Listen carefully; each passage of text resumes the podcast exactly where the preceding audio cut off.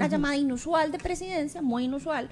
Doña Gloriana, mire, hay una señora que tiene un caso este, con unos chiquitos en el PANI. Dice el jefe que con mucho cuidado, que el PANI proceda bien, porque se trata de los hijos o del hijo, la verdad no me acuerdo, de don Leonel Barú. Ella es la expresidenta del PANI denunciando que desde el despacho del presidente le pidieron poner especial atención a la custodia de los hijos de un adversario político de Rodrigo Chávez. Una explicación sobre eso y cómo intentó el presidente comprar su silencio en este episodio.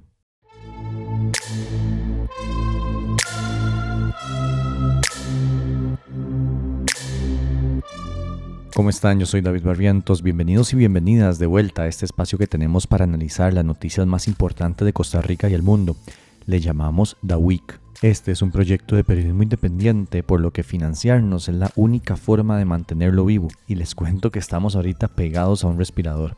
Así que por favor, si les gusta, se informan y lo disfrutan, financiennos en www.patreon.com slash lauratica. Hoy explicaremos por qué el FES podría definirse en la Asamblea, cómo sigue Chávez usando su poder para hacer persecución política, una nueva investigación que le abrió la Fiscalía, un voto de censura contra Noya Costa que no sucedió y revela mucho, y otras cosas más. Iniciemos.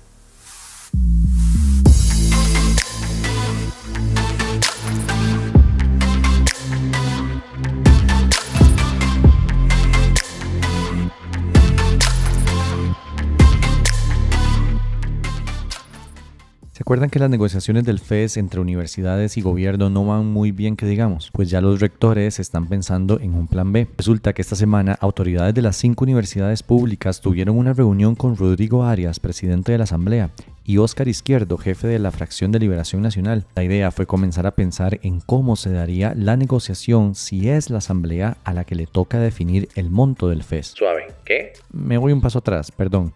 Cada año se negocia el monto del FES entre gobierno y universidades. Sin embargo, dice la Constitución en su artículo 85 que Cualquier diferendo que surja respecto a la aprobación del monto presupuestario del Plan Nacional de Educación Superior Estatal será resuelto por la Asamblea Legislativa. Esa es esa parte a la que los rectores piensan acogerse, porque las negociaciones con el gobierno van peor que el negocio que hizo la Liga con Marcelo Hernández. Y es que el gobierno presentó una propuesta que es igual a la del año pasado, más un 1% por inflación, rechazando de manera definitiva el aumento que querían las universidades aparte de la inflación. Noguia Costa, ministro de Hacienda, dijo que para el Ejecutivo la conversación está cerrada. Como esas negociaciones parecen haber terminado ya, el CONARE busca otra alternativa y por eso la reunión que tuvieron esta semana en la Asamblea. De hecho, la diputada Luz María Alpizar ya propuso un mecanismo para que el Congreso pueda resolver el tema. Según el proyecto, cualquiera de las dos partes, universidades o gobierno,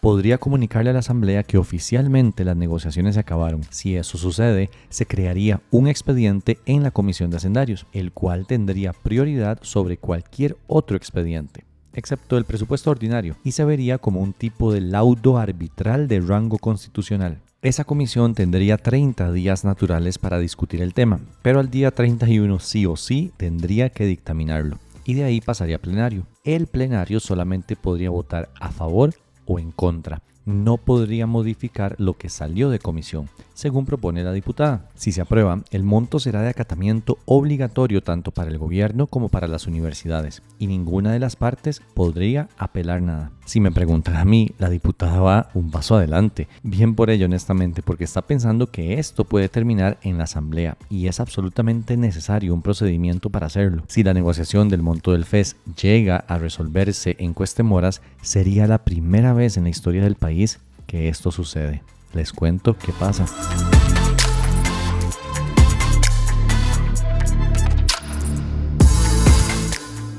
El presidente Rodrigo Chávez suma una nueva investigación en la Fiscalía General de la República, esta vez por una visita que hizo esta semana a Letonia. El medio CR hoy dio a conocer la noticia de que el caso se abrió para investigar si el presidente cometió el delito de influencia contra la hacienda pública. Esto se da cuando funcionarios públicos, al intervenir en razón de su cargo, influyan, dirijan o condicionen en cualquier forma para que se produzca un resultado determinado lesivo a los intereses patrimoniales de la hacienda pública o al interés público o se utilice cualquier maniobra o artificio tendiente a este fin. Pero ¿por qué estaría el presidente cometiendo ese delito? Chávez fue esta semana a Bélgica representando a Costa Rica en la tercera cumbre de la Comunidad de Estados Latinoamericanos y Caribeños.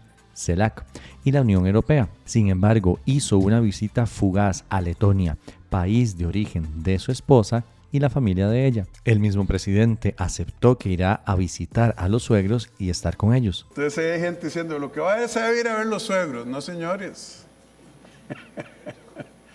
y sí los voy a ver. ¿Para qué les voy a mentir? Me imagino que hay que ir a saludarlos, ¿verdad? Sería mala educación. Al justificar su visita a Letonia, Chávez dijo en esa misma conferencia de prensa que iba a reunirse con el comisionado del ambiente, que es letón. Pero resulta que el comisionado del ambiente el letón. Y resulta que el presidente de Letonia es nuevo. Y ustedes saben que la diplomacia hay que ver a la gente en los ojos de cerquita y ocurre y sucede que es en Letonia. Sin embargo, el comisionado de ambiente no es de Letonia, sino de Lituania y no tiene sus oficinas en Letonia sino en Bruselas. Casa Presidencial tuvo que salir a decir que fue un error involuntario del presidente y que efectivamente la reunión con el comisionado sí será en Bruselas y que el viaje a Letonia será para reunirse con el recién electo jefe de Estado de ese país, cuyo nombre ni siquiera intentaré pronunciar. Es esa parada a Letonia donde sí visitará a sus suegros la que la Fiscalía está investigando. Y para peores, la agenda oficial del presidente en Letonia consistió de una actividad visitar una universidad técnica. Literal. Y ya, eso fue todo. Claramente era una excusa para pasar a fucking Letonia a saludar a sus suegros. Como si no pudiera él ir en sus vacaciones o algo así. Y vean, para serles sincero, a mí sí me parecía un toque ridículo tirarle tanto por esto. Me pela si en una gira oficial el presidente pasa a saludar a sus suegros. Sin embargo, la ley es la ley. Y si él está usando fondos públicos para hacer algo que no es propio de su cargo, pues tiene que dejar de hacerlo. Especialmente él, que tanto ha hablado sobre el buen uso del dinero de la señora de Purral, porque es ella la que está pagando esa visita a sus suegros. Si me preguntan, yo no creo que la investigación vaya a parar en mucho. Creo que se desestimará y esto no será nada más que un titular de que Chávez fue investigado. Creo que hay cosas más importantes por las cuales reclamarle o investigar al presidente.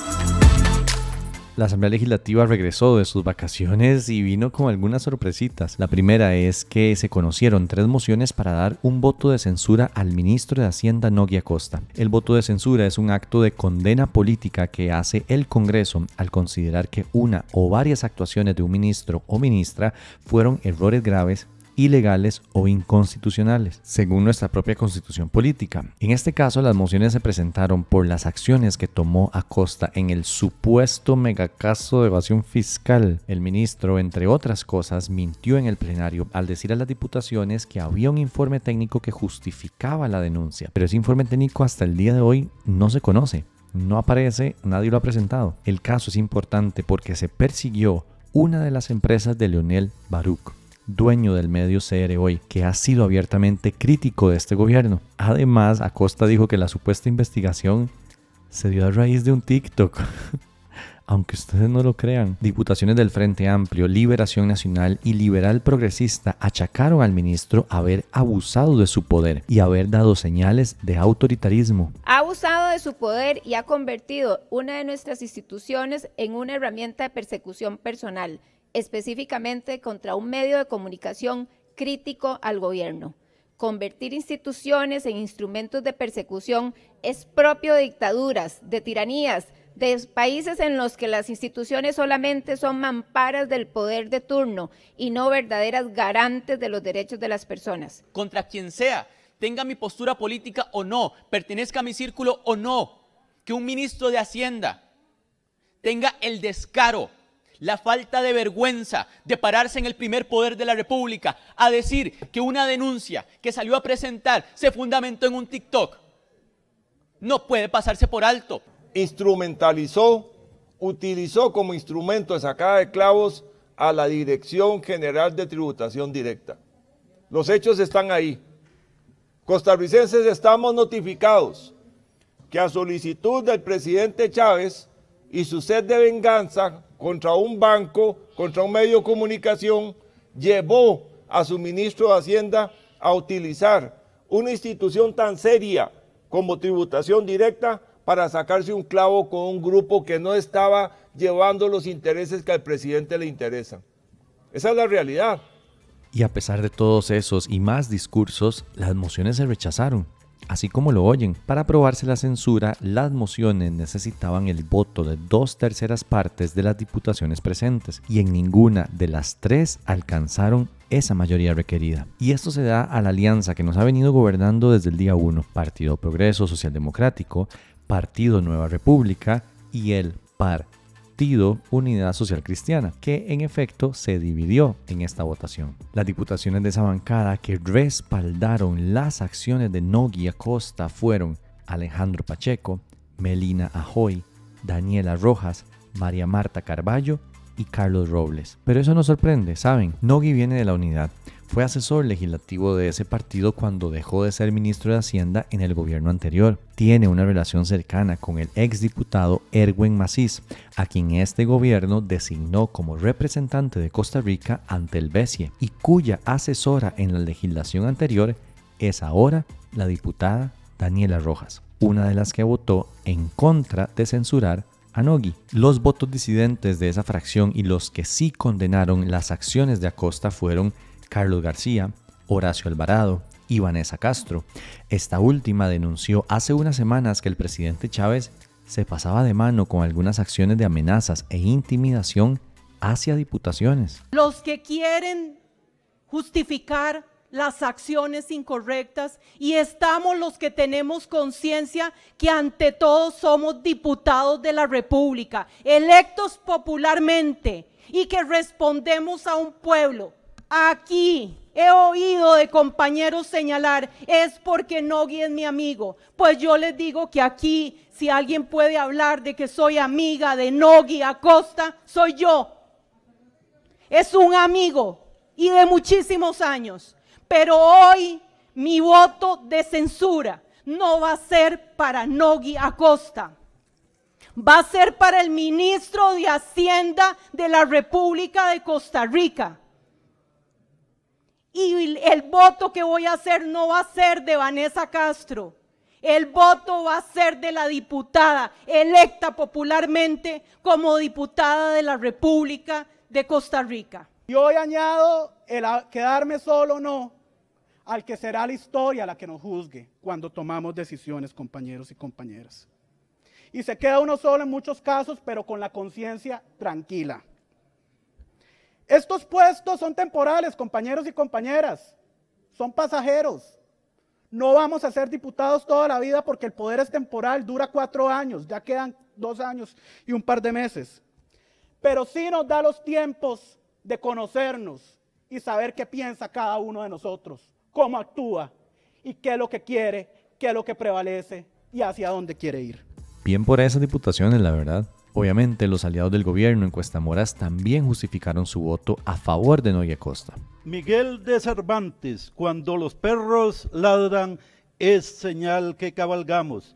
Y verdad se cabalga, don Nogui, y son varios caballos blancos que avanzan con buenas noticias. Ish, más, qué fuerte. Que el ministro Nogui Acosta es, y por mucho, el mejor ministro de Hacienda, posiblemente desde don Oscar Barahona Estrever. Sería realmente una vergüenza que nosotros le demos un voto de censura a uno de los mejores ministros de Hacienda que ha tenido este país. Esperemos seguirlo teniendo durante el resto de la administración. El asunto relacionado con el ministro de Hacienda, en efecto, es lo suficientemente grave y cuestionable como para interpelar, interpelarlo perdón, en este recinto como oportunamente lo hicimos pero creemos que con la interpelación y el reclamo público que le hicimos fue suficiente y que una moción de censura por un acto como el cometido por él es algo que tiende a desvirtuar un instituto que el constituyente visualizó como de naturaleza eminentemente excepcional. Por cierto, vale la pena recordar que fue el partido de Fabricio Alvarado el que en el periodo anterior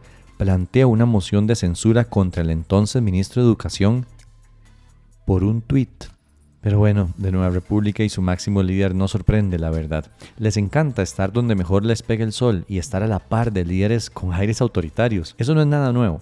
Preocupante, sí, pero nuevo no. El PUSC ha demostrado una y otra vez que con algunos puestitos como la dirección del BESIE, la embajada en México o entradas al estadio para ver a la CL es más que suficiente para seguir allanándole el camino a este presidente. Lo que pasó en la asamblea no es menor. Diputaciones supuestamente de oposición, absolutamente alineadas con el gobierno, respaldaron que un ministro usase su autoridad pública para perseguir basado en información espuria a un ciudadano solo por tener empresas u opiniones críticas del gobierno. Eso es preocupante. Surgen las preguntas de cuánto más le aguantarán a este gobierno. ¿Habrá algo que sí le condenen? ¿Hasta dónde están dispuestos a llegar con tal de tener alguna pequeñísima e insignificante cuota de poder? Lamentablemente creo que lo tendremos que ver en los próximos tres años. Agárrense.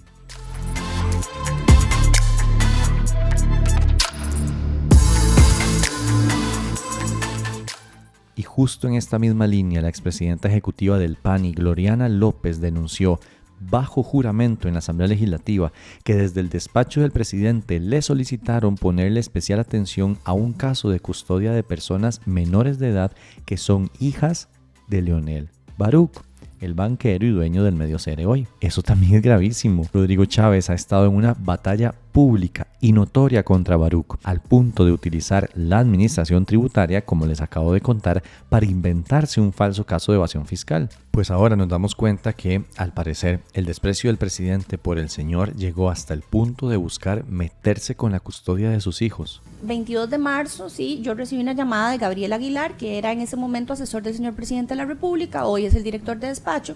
Eh, llamada inusual, habremos tenido dos o tres llamadas en 46 días, en 406 días. No puedo decir que fue una presión directa, creo que fue indirecta, y tampoco puedo decir que tenga que ver con custodia, porque nunca supe de qué se trataba. Le voy esta, a explicar. ¿Esta custodia de menores está relacionada con algún familiar del señor Lionel Baruch?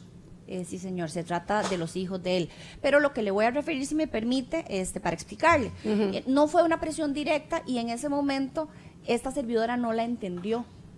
¿Por qué? Porque yo recibía llamadas de muchas personas, mira que la empleada de mi casa tiene un chiquito que si puedes ver el expediente, mira que una vez de ministros, diputados, pero, pero entonces en ese momento le voy a relatar lo que recibí, una llamada inusual de presidencia, muy inusual.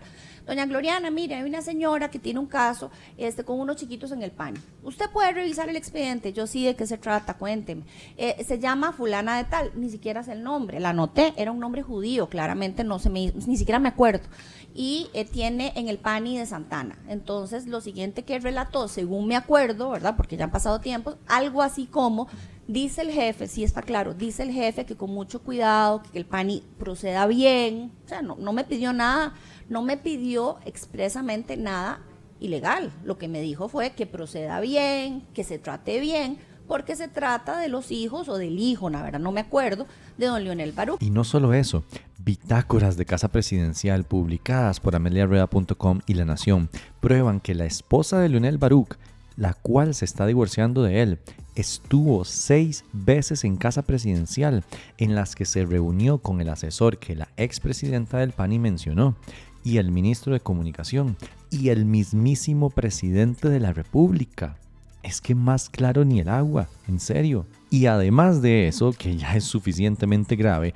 la ex jerarca del PANI denunció que la actual vicepresidenta Mari Munive la visitó en su casa de habitación durante una madrugada, diciéndole que debía renunciar porque ella estaba mal psicológicamente, preguntándole sobre medicamentos que tomaba y otras cosas más. También dijo que en otra visita Munive le ofreció un puesto con tal de que renunciara antes de ir a interpelación en el plenario. Esa señora entró y me dijo que quería hablar conmigo y lo primero que hizo fue enseñarme que ustedes, los diputados, había una moción de, de llamarme a una y que yo no podía atender esa interpelación porque yo no estaba en condiciones porque yo estaba desbordada. Ella me ofrece un puesto, me dijo, nosotros la vamos a dejar con un puesto que usted va a seguir recibiendo salario, lo repito unas dos o tres veces, pero usted no puede ir ahí, no le puede pasar lo que le pasó a Jocelyn. Luego, dice López, que en una conversación con el presidente por teléfono pasó esto después de mucha insistencia y de pedirle, señora Montserrat Ruiz, este, que por favor quería que el presidente me viera los ojos.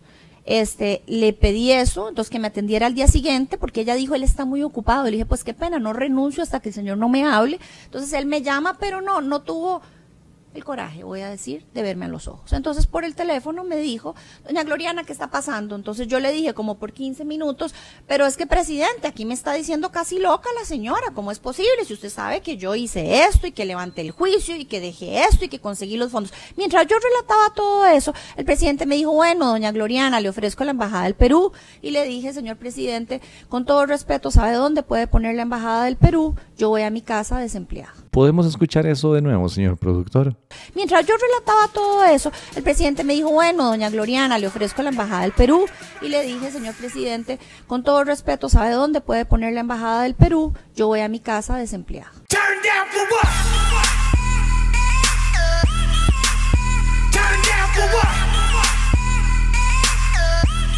Ya fuera de toda broma, lo que la señora denuncia es sumamente grave. De comprobarse, nuevamente estaríamos frente al uso del aparato estatal para revanchas personales del presidente de la República, esta vez incluso metiéndose con menores de edad.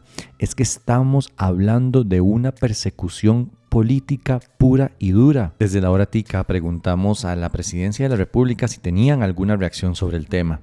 Y lo único que dijeron mediante correo electrónico fue que el gobierno de la República mantiene su compromiso para resolver las grandes carencias que tiene el PANI y que ha sido una preocupación desde el inicio de la administración Chávez Robles. Este asesor del presidente ya fue citado a la Asamblea Legislativa y va a tener que dar explicaciones ahí.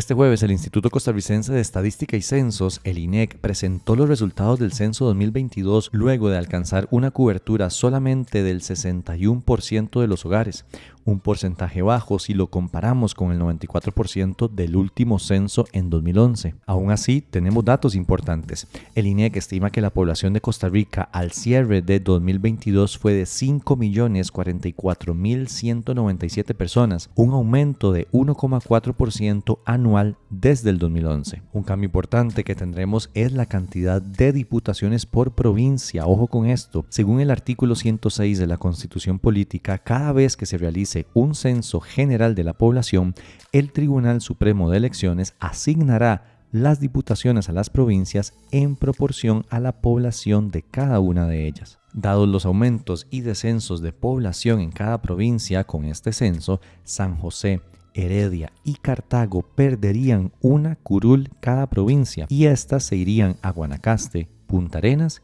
y Alajuela. De hecho, San José lleva rato perdiendo puestos, ya que pasó de 21 en el año 2000 a 18 que tendría en 2026. Otro tema que muestran los datos es que la pirámide demográfica de Costa Rica está camino a invertirse. Es decir, nos estamos haciendo viejos y no hay tantas personas jóvenes. Al año pasado, el porcentaje de personas adultas mayores fue de 10,1%, mientras que en el año 2000 eran apenas un 5,6%. Esto representa varios retos para el país porque no nos estamos preocupando mucho por esa población y cada vez son más. Y vean, acá quiero serles honesto, hay más información sobre el censo, especialmente sobre cómo se hizo y por qué no se alcanzó a más población. Pero la noticia salió apenas ayer jueves y también sucedió lo del PANI y otras cosas más, entonces ayer en la tarde estaba metiéndole candela a ver si lograba sacar todo. Prometo retomar este tema del censo la próxima semana. Tal vez conversar con un par de expertos en materia de estadística y analizar la situación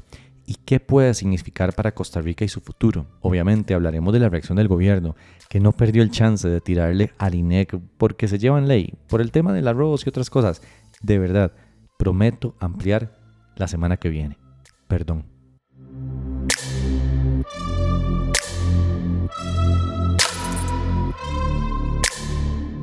Una competencia televisiva para emprendimientos en Costa Rica abrió sus inscripciones para quienes deseen formar parte de su sexta temporada. Se trata de Dementes. El programa busca emprendimientos que deseen exponer sus proyectos, recibir capacitaciones, mentorías, generar networking y tener la posibilidad de acceder a fondos de inversión de capital público y privado. Entre los requisitos que los emprendimientos deben cumplir para buscar un espacio en la competencia son tener menos de 5 años desde su creación, contar con un producto o servicio en funcionamiento y estar generando actualmente ingresos mensuales. Pero que pueden obtener los emprendimientos que se inscriban? Hablamos con Bernal Fonseca, productor del espacio. Los emprendimientos que se inscriban para esta sexta temporada de Dementes tendrán la posibilidad de acceder a la mesa de inversión que sucede en la gran final de Dementes. Este es un espacio en el que reunimos a personas representantes del sector público o privado que traen sus diferentes propuestas de inversión y ante las cuales el proyecto o el emprendimiento tiene la posibilidad de generar una negociación. Luego de eso, la idea es que puedan llegar a un acuerdo y recibir capitales, capitales que pueden ir desde los mil, dos mil, cinco mil, quince mil, treinta mil, cincuenta mil o hasta más en dólares para poder aplicarlos en sus proyectos y llevar a estos a un siguiente nivel, una siguiente etapa. Las inscripciones para la competencia se realizarán del 17 al 30 de julio en la página web www.teletica.com/dementes. Los proyectos interesados deberán completar el formulario con una breve descripción de sus emprendimientos.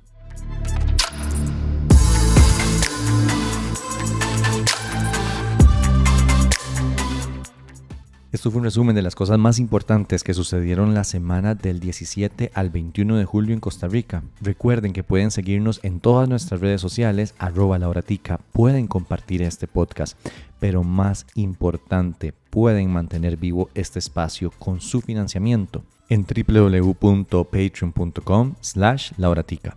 Chao.